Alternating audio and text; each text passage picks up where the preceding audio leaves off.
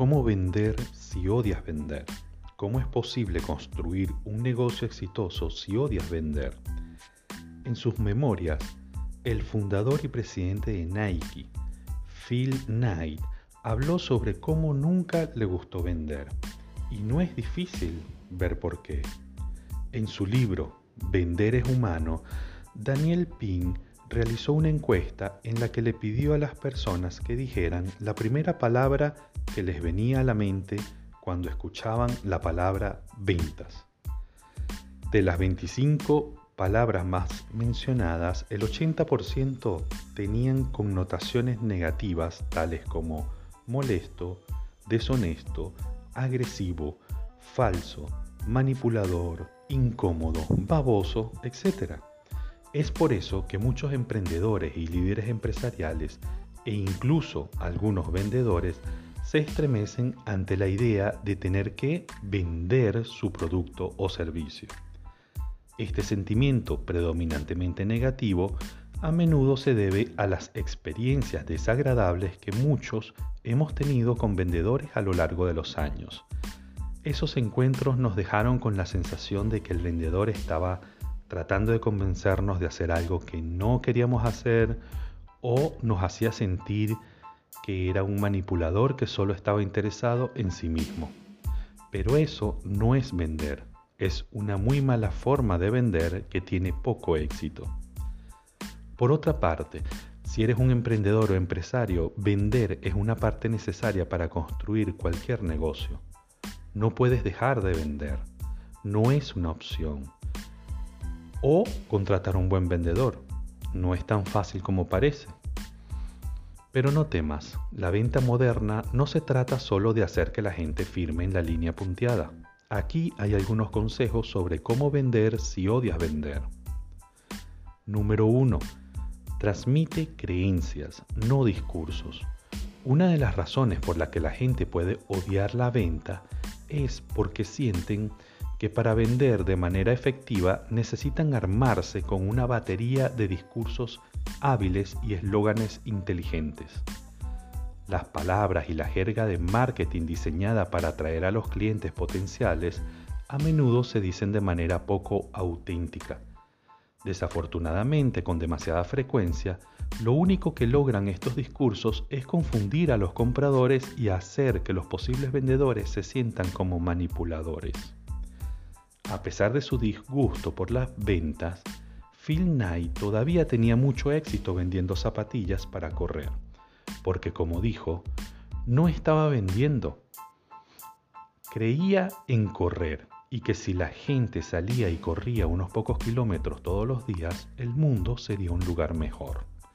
La fe es irresistible. Así que prueba esto. Piensa en algo en lo que creas profundamente relacionado con tu solución. Quizás sea un producto, un principio o un enfoque. Por ejemplo, podrías creer que comenzar el día a las 5 de la mañana es el secreto para desbloquear la máxima productividad de las personas.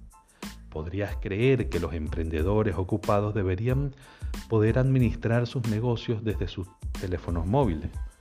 O podías creer que darle a tu familia alimentos orgánicos y saludables no debería costar más que los alimentos normales.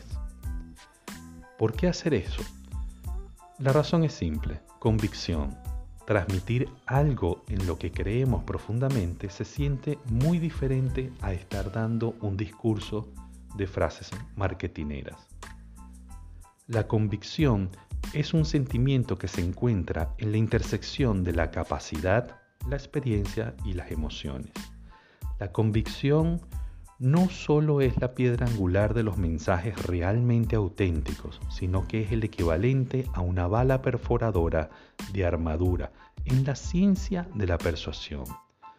Como alguien que intenta vender un producto o servicio, transmitir una declaración de alta convicción sobre lo que crees en lo que se refiere a tu solución, no solo te ayudará a transmitir su valor a un comprador objetivo, sino que lo harás de una manera que no te sentirás un manipulador. Número 2. Cuenta más historias. Incluso si estás armado con un conjunto de declaraciones, de creencias de alta convicción, la venta no tiene que tratarse solo de mensajes cuidadosamente elaborados. Transmitir tu entusiasmo y el valor de la solución mientras captas la atención de tu cliente puede ser tan simple como contarle una historia. Las historias y las narrativas son herramientas de venta muy eficaces por tres razones.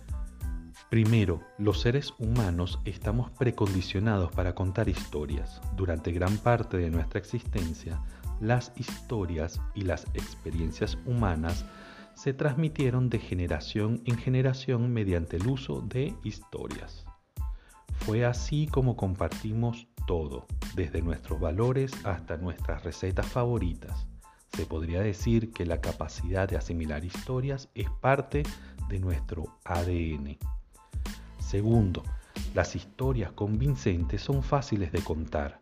Las características de un producto pueden ser difíciles de recordar para tus clientes, pero las historias son fáciles.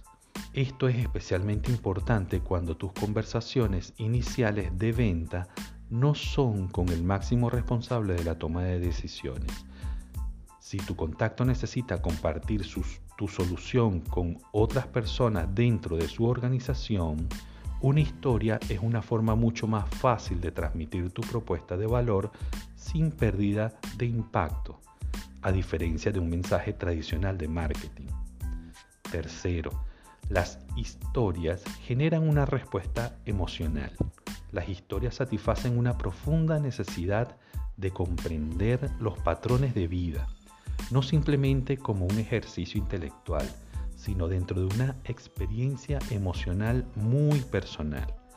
Esta experiencia emocional es fundamental porque la neurociencia moderna ha demostrado que los sentimientos superan constantemente a la lógica cuando se trata de la toma de decisiones.